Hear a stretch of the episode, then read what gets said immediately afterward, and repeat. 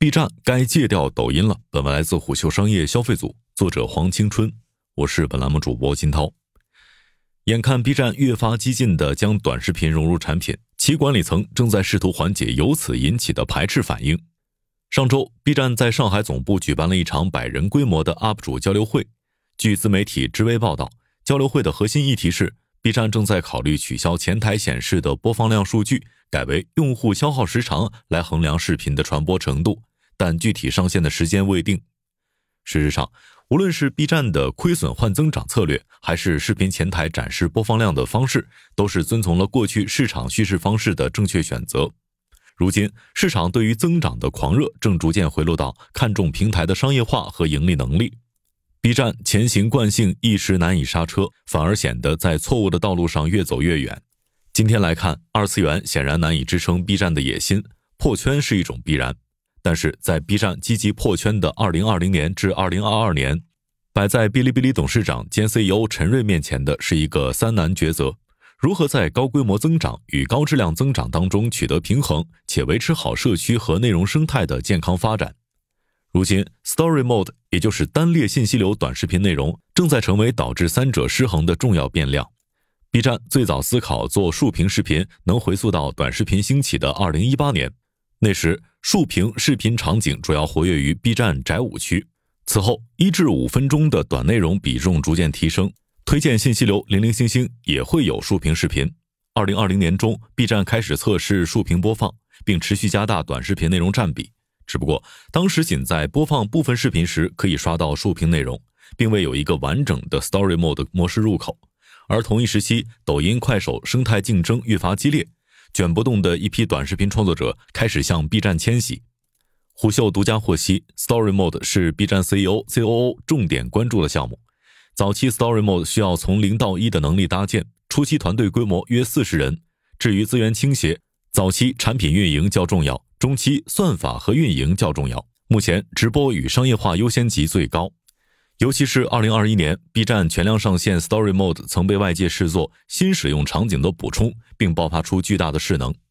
虎嗅从 B 站方面了解到，2022年竖屏视频在首页入口流量整体占比超过百分之十二。另据2022年 Q4 财报显示，B 站日均视频播放量达三十九亿次，同比增长百分之七十七；Story Mode 日均播放量同比增长百分之一百七十五。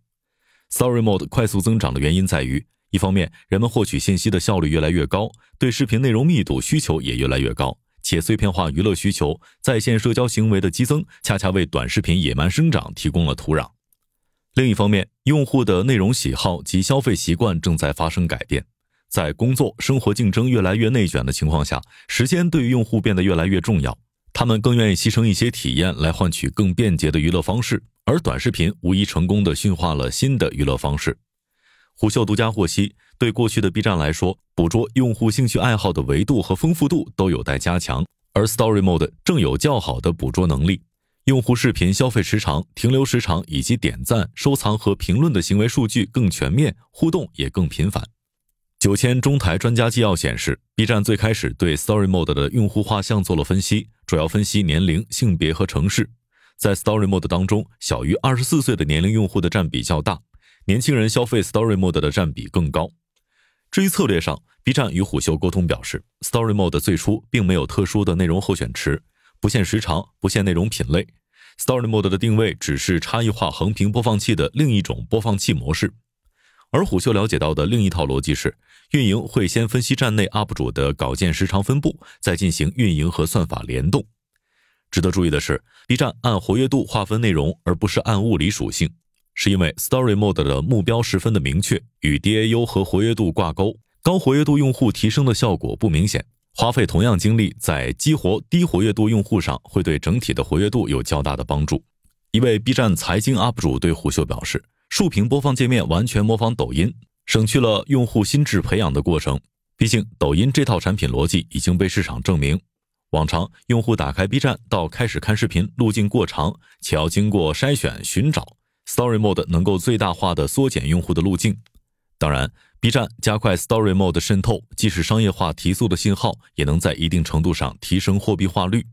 一方面，抖音、快手的生长优势不仅体现在用户时长的争夺上，他们在生产周期、转化效率和吸金能力上都比中长视频占据优势。B 站加快 Story Mode 渗透，无疑能复制短视频流塞广告的投喂效率。另一方面，Story Mode 以商业化和用户目标为导向，是 B 站在 APP 移动端的必要增长线。尤其在达到商业化目标与用户目标后，Story Mode 可以探索更多边界。只不过，B 站与 Story Mode 的排斥反应也正在慢慢显现。B 站首页热门频道被高播放量作品霸榜已是常态，每周必看榜单都是百万播放的视频，其中不乏靠标题、封面吸引点击的那些高播放、低质量的作品。而这些作品在持续蚕食着高质量中长视频的曝光流量，一些 Story Mode 甚至一股抖音味儿，夹杂着个别 UP 主的硬广软推，非常影响用户体验。即便 B 站自制内容《中国奇谭》《最美的夜》跨年晚会都有不俗的市场表现和口碑，但更多花大价钱才买的 OGV 内容持续被平庸甚至庸俗的短内容抢夺流量，本身就是一种对内容生态的反噬。原本抖音、快手与 B 站上的专业用户创作视频生产差异巨大，B 站中视频更追求内容深度，但在 Story Mode 叠加创作者激励被稀释的双重影响下，B 站就此打破二创生态反哺。动态用户净化的社区生态，其阻击抖音的产品优势也一点点被消耗，B 站定位也变得越发模糊。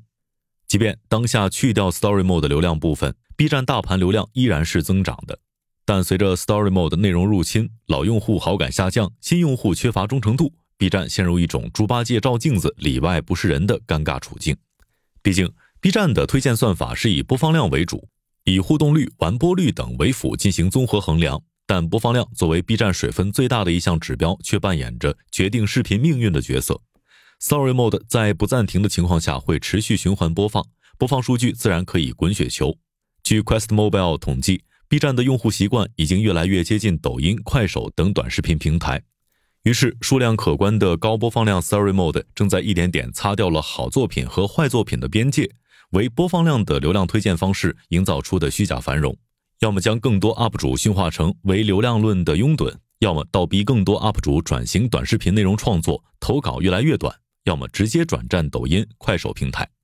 更深层次原因则在于 B 站的用户区隔、内容分层及推荐算法已经滞后于平台的扩张和生长速度。小众的专业主义与大众的商业主义有着天然不可弥合的冲突。B 站的内容越来越多元，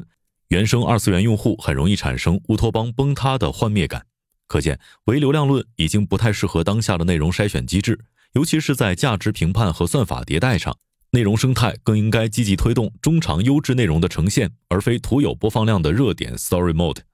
从这个层面来看，B 站管理层选择取消前台显示的播放量数据，改为用户消耗时长的思路来衡量视频的播放程度，不失为一种内容生态净化手段。事实上，长短视频之战本质上是对于用户注意力的争夺。而内容的想象力早已不再局限于播放量，无论快手、抖音还是爱优腾，都隐去了前台直接的播放数据显示，转而用点赞、转发、热度值等更综合的数据维度来优化内容呈现方式。内容好与坏的评价标准自然也不再由单一的播放量来决定，这样标题党、热点以及玩梗的高分低能短内容展示权重自然会降低，而优质内容则可以从唯流量论的泥潭抽身，转而获得更多正向反馈。更充分地向市场展示 B 站 UP 主基于内容创作的思考及传播价值。此外，B 站将视频播放量调整为用户消耗时长，更能展现 B 站内容的长尾效应以及用户粘性。毕竟，短内容的商业价值显然不如中长优质内容高，所以这一调整会将更多优质内容推到台前，进一步拉动 B 站的增值服务及品牌广告收入。尤其自二零二一年开始，外界能明显感知到 B 站从产品形态、内容调性到用户泛化，都在积极寻求商业侧广告价值的突破。但抖音、快手与 B 站有各自的核心受众和圈层，B 站更应该侧重以年轻用户沉淀的独特场景来带动整体广告业务的突破。只不过，二零二四年盈亏平衡的 flag 即将步入倒计时，留给陈瑞的时间确实不多了。商业洞听是虎嗅推出的一档音频节目，精选虎嗅耐听的文章，分享有洞见的商业故事。我们下期见。